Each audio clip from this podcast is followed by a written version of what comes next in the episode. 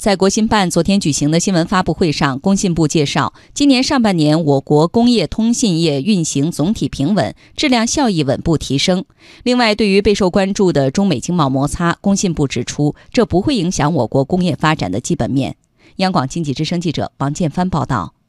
数据显示，今年上半年全国规模以上工业增加值同比增长百分之六点七，工业产能利用率为百分之七十六点七。信息传输、软件和信息技术服务业增加值同比增长百分之三十点四。工信部运行监测协调局副局长黄立斌说：“今年以来，供给侧结构性改革持续深化，重点领域成效明显，制造业高质量发展取得新进展，工业企业盈利能力增强，互联网规模不断壮大。坚定不移去产能，合规产能有效释放。”上半年，原材料工业增加值增速同比加快一点二个百分点，前五个月实现利润同比增长了百分之四十三点八，钢铁产能利用率达到了百分之七十七点七，同比提高了三个百分点。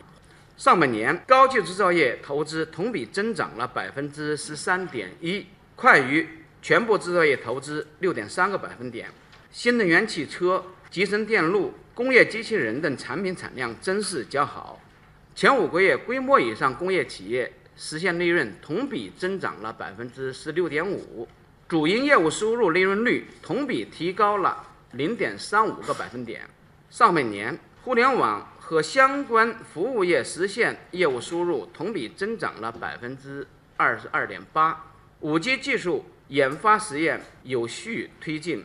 不过，黄立斌强调。当前，我国制造业还处在产业链和价值链的中低端，像关键核心技术和装备受制于人的状况还没有得到根本性解决，工业经济持续向好基础还要进一步巩固和提高。下半年，我们将坚持以供给侧结构性改革为主线，主动地标高质量发展的要求，不断提高工业生产的供给质量，持续的扩大有效需求，努力保持工业经济。稳中向好的势头。